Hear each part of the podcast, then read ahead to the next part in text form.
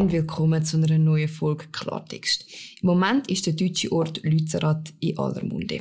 In Lützerath kommt alles zusammen, was die Deutschen die letzten zehn Jahre haben ignorieren wollten. Ein komplettes Staatsversagen, eigentlich.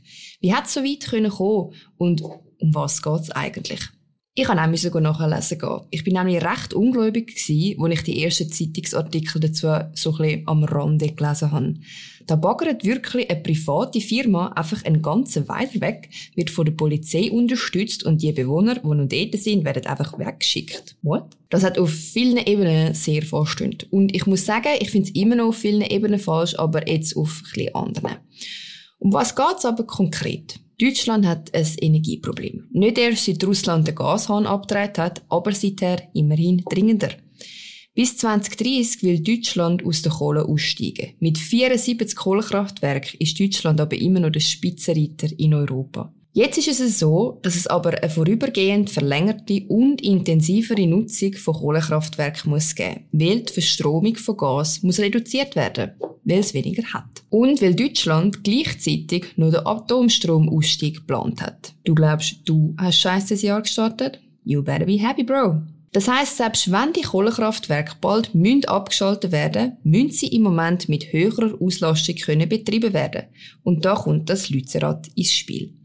Der Widerstand auf einem Braunkohlevorkommen. Dass der Abbau darf erweitert werden, ist von der Bundesregierung, also vom grünen Minister, abgesegnet. Aber in Lützerath wohnt niemand mehr. Beziehungsweise niemand mehr von denen, die dort effektiv mal heimisch sind. Offenbar ist der Weiler aber von verschiedenen Hausbesitzern eingenommen worden und als eine Art Kommune betrieben worden. Von dem kann man halten, was man will. Mich persönlich stört das jetzt wenig. Ich bin aber auch der Meinung, dass, wenn dann das Gelände geräumt wird, die Leute, die sich halt einquartiert haben, auch müssen akzeptieren dass das eine zeitlich begrenzte Möglichkeit war.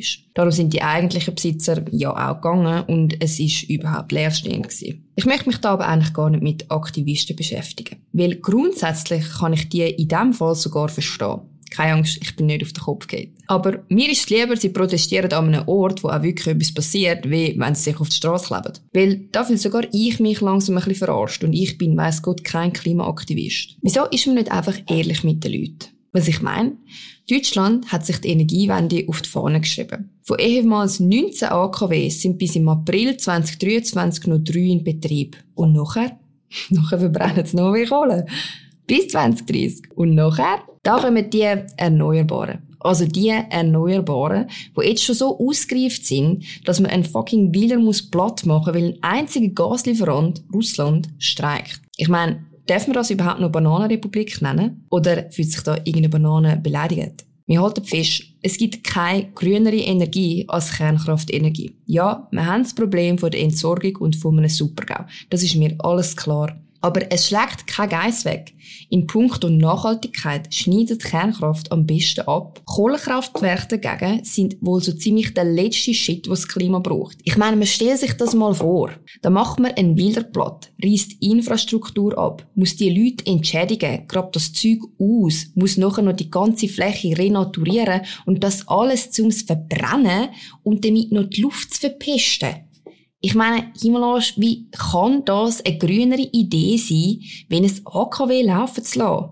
Ich habe die Diskussion nie verstanden. Ich habe auch nie verstanden, warum es besser sein soll, die eigenen AKWs abzustellen und dann Atomstrom von Frankreich beziehen. Ich meine, sind wir ehrlich, wenn der Supergau von einem AKW-Unfall passiert in Frankreich, dann sind wir alle anderen auch im Scheiß. Der Wind denkt ja nicht einfach, bei den Deutschen herrscht Willkommenskultur, da darf ich winden, bei den Schweizer schaue ich lieber nicht vorbei. Ich meine, come on. Ich habe mir wirklich auch lange Gedanken gemacht um das ganze Lützerath-Dilemma der Deutschen. Ich finde es irgendwie wirklich ein unglaublich, wie man als Regierung so lange an einer Strategie und einem Plan kann arbeiten und auch einfach nicht zugeben kann dass es nicht funktioniert.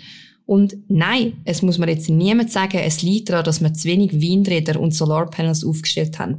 Für das effizientes Windgrad braucht es nun mal genug Wind. Und Solarstrom ist super im Sommer, aber nun mal nicht dann, wenn wir am meisten Stromspitzen haben.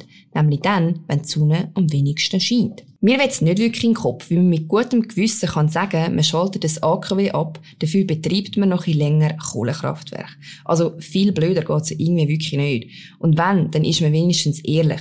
Man ist gegen Atomkraft aus ideologischen Gründen und sicher nicht aus nachhaltigen. Wir tun die Deutschen leid, die neben einem Kohlekraftwerk leben müssen. Wir tun auch andere Deutsche leid und auch Schweizer, die mit gutem Vorbild haben für eine nachhaltige Energiepolitik vorangehen und Entschuldigung von der Politik einfach verarscht worden sind. Da kann man echt ehrlich sein. Das ist komplettes Staatsversagen. Ich solidarisiere nicht unbedingt mit Aktivisten, aber ich solidarisiere mich mit Leuten, die sich von der Politik verarscht fühlen. Ich meine, come on, sind doch einfach ehrlich mit uns. In diesem Sinn ist das mein einziger Wunsch für die nächste Woche, bis es eine neue Folge Klartext gibt. Ich freue mich und bis dann.